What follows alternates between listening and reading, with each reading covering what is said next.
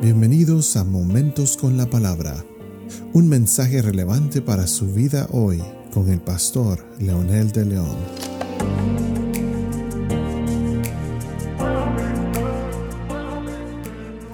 Saludos amigos y amigas, aquí estamos nuevamente con un episodio más de Momentos con la Palabra. Y esta vez para continuar con el relato del libro de Génesis, que nos llevó precisamente hasta ahí la palabra para entender por qué razón el mensaje cristiano es necesario, es contundente y debe ser inteligente. Hoy haciendo énfasis en lo que decíamos acerca de lo que el escritor de Génesis dice que la, que la serpiente era la más astuta de todos los animales del huerto.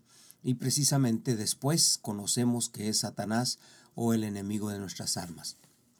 Este pasaje entonces muestra que el enemigo es violento en su reacción, pero ataca sigilosamente. Entra con cautela, es un psicólogo que estudia el comportamiento humano.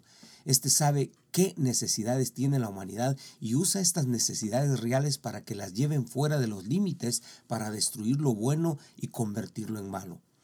Esta treta o esta técnica que usa es como la técnica que usan los leones en la selva para cazar a sus presas. Observa, analiza, separa, aísla y luego ataca.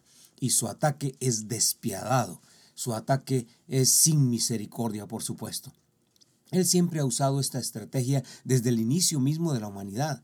Le habló a Eva, no a la pareja. Observó sus movimientos, la aisló y la atacó con mentiras.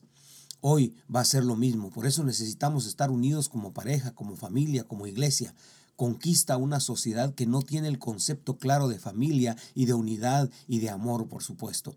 Una sociedad confundida en caos, con valores torcidos y muchos sin ellos, definitivamente son presa fácil. Y nosotros Vamos, pero vamos con nuestro ejemplo y, nuestro, y el poder del Señor, el, el, poder del Espíritu Santo morando en nosotros, si nosotros queremos contrarrestar ese ataque del enemigo.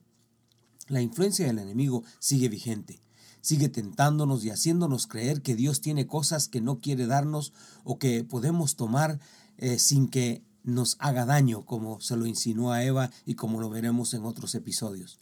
Si usted tiene alguna tentación que le está haciendo difícil rechazar, por supuesto, es momento de rendirle al Señor. Y si ya la rendió esa tentación, usted necesita esforzarse y ser valiente como Dios le dijo a Josué en un momento dado que tenía que conquistar la tierra prometida. La influencia del mundo en nuestros hijos, en nuestra familia, es agresiva y sin misericordia. El mundo prefiere que nuestros hijos vivan desventurados, pero que crean sus abominables mentiras. El ataque es frontal, directo, pero también disfrazado de caricaturas inocentes, de dibujos animados que inyectan creencias y religiones que están llevando a la sociedad al caos y a la ingobernabilidad. La Iglesia tiene un papel muy importante hoy más que nunca. Necesitamos establecer el reino de Cristo en la tierra y para lograrlo necesitamos partir de varios principios importantes, verdades que no solamente tenemos que conocer, sino practicar. Número uno, Dios nunca va a ocultarnos nada. Él fue muy claro desde el principio que si el hombre y la mujer comían del fruto de este árbol, irremediablemente morirían. Y la muerte llegó. Perdieron la vida de Dios, perdieron la relación con Dios y esa chispa y razón que le da a la vida natural definitivamente fue la que murió. Sin embargo, el enemigo les dijo, no moriréis. Pero la muerte que el enemigo estaba hablando no era la muerte espiritual, sino era la muerte física necesariamente. Y esa fue la que no tuvieron inmediatamente, aunque las consecuencias por supuesto que sí las tuvieron. Dios nunca nos va a negar lo que prometió.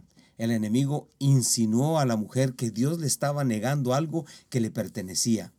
Ojos abiertos, poder sobrenatural como dioses y otras tantas cosas. Y desgraciadamente sí abrieron sus ojos, pero para la maldad, para la morbosidad y el pecado. Dios nunca aceptará el pecado. aceptar al pecador es una cosa, pero aceptar su pecado es otra. Cuando Dios acepta al pecador, lo limpia, lo rescata, lo transforma. Inminentemente ellos descubrieron muy tarde las consecuencias. La tierra fue maldita, la muerte entró, el asesinato, la escasez, el dolor, la vergüenza, etc.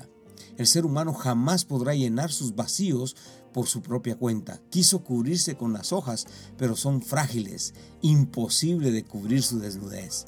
Hoy está pasando lo mismo. El ser humano piensa que sabe más que Dios y ha decidido tomar su vida, su felicidad y todo en sus propias manos. Pero el resultado es que cada vez estamos más y más metidos en desgracia, corrupción, en desórdenes y mucho dolor, mucho dolor en la humanidad.